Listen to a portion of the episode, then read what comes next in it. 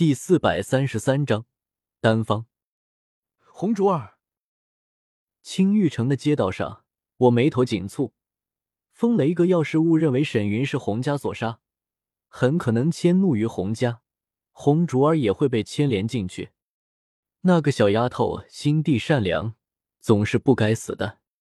我脸色微沉，行走在青玉城的街道上，许多人都在讨论天北城之事。越来越多的消息传入我耳中，此时的天北城已经是风起云涌，大量强者汇聚在那里。虽然大乐圣者传承只是子虚乌有之事，但事关斗圣传承，没有调查清楚前，没有谁会轻易离去。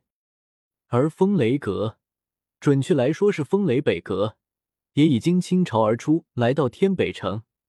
我想要救出红竹儿。实在困难，总不能和风雷北阁说沈云不是洪家杀的，是我杀的吧？那我岂不得被风雷北阁追杀？少爷，你没事吧？青灵小声问道。我摇摇头，脸上挤出一丝笑容。洪啸天也一并死了，风雷北阁一时半会儿也查不清楚情况，应该不会擅杀洪家族人。走。去找个炼药师看看。青玉城由青玉门掌控，这座宗门在城中一家独大，没有任何势力可以动摇他们的地位。经过一番打探，我惊喜的知，城中竟然有一位六品炼药师存在，名号素手仙医，和小医仙一般是位女子，倒是不多见。素手仙医居住在青玉城南的素仙居内，我们三人赶了过去。不出所料，在大门口就被拦下。干什么的？看病的。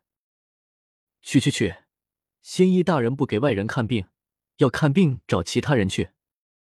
我想了想，默默露出一丝斗皇气息，给点面子了。我不差钱的，只要素手仙医能治好我，好处绝对少不了他的。呵呵，我还是头一次听上门求医的人这么大口气的。门房冷笑看着我，你知道我家一仙大人和青玉门是什么关系吗？以前那些上门的人，斗皇也不少，哪个不是哭着求着我家一仙大人给他炼丹治病呢？我微微蹙额，果然是阎王好惹，小鬼难缠。小小一个六品炼药师，这要是搁荒郊野岭，我早打晕劫走了。偏偏是在城内，有青玉门罩着，不好乱来。想了想。我从那戒中取出一株银月灵芝，品相极佳，年份也足，足以充当六品丹药的主药。一拿出来就是药香扑鼻。素手仙医要是能治好我，这株银月灵芝就当是报仇了，如何？门房倒吸一口冷气，他待在素手仙医身边做事，眼力不低，一眼就看出这是一株上好的珍稀药材。没有哪个炼药师能拒绝。他急匆匆就进了去通报，等出来时已经换了一张脸，舔着笑，弯着腰躬身说道：“前辈快请进，医仙大人同意给您看病了。”我面色淡然，随他进去庭院。道士青灵在我耳边嘀咕道：“少爷，这人怎么这样子？前倨后恭，好像一条狗。”青灵，你瞎说什么大实话？穿过一座月门，我终于见到了这位素手仙医。她是位身材曼妙的女子，身穿白裙，面罩白纱，看不清面容。是你要治病？他目光落在我断臂上，又瞧了瞧我的脸色，是想补上一条手臂，还是想解毒？算了，先把那株银月灵芝给我看看吧。我随手将那株银月灵芝递了过去。反正这东西我一那届都是给他便给他了。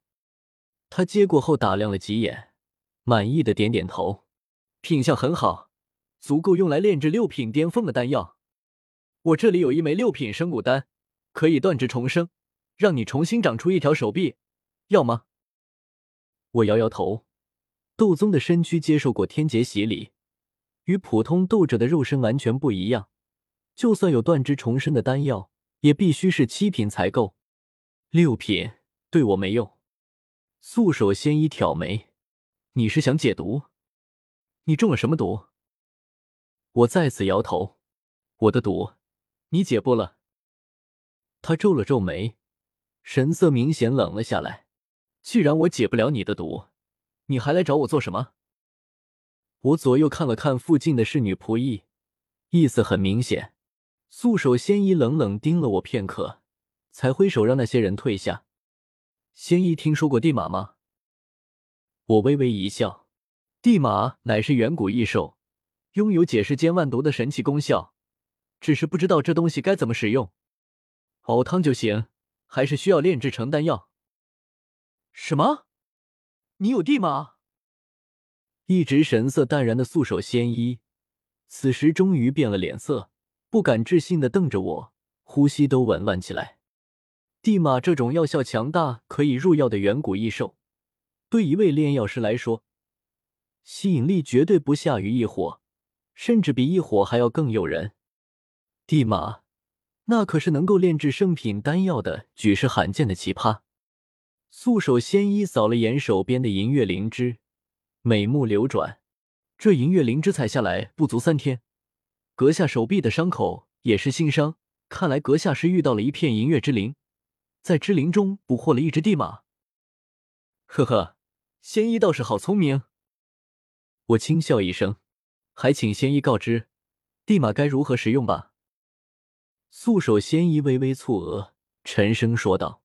地马虽然药效强大，但必须炼制成丹药才有用。我这里倒是有一份以地马为主要的远古丹方，可惜高达七品，非我所能炼制。七品，这岂不是得斗宗强者才能炼制？我虽然就是斗宗强者，但完全不会炼丹，非要炼制的话，失败率恐怕会高的吓人。七品丹药，除了主要，其他的药材也极为珍惜。一旦失败次数太多，白白消耗大量珍稀药材，斗宗强者也扛不住，要破产的。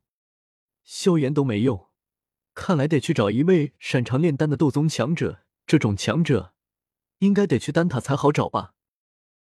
我暗自嘀咕着，目光落在素手仙医身上，脸上的笑容灿烂起来。仙医，你那张远古丹方卖吗？要炼丹。得先有丹方，这些丹方都是一位位炼药师实验无数次后才得出来的，极为珍贵。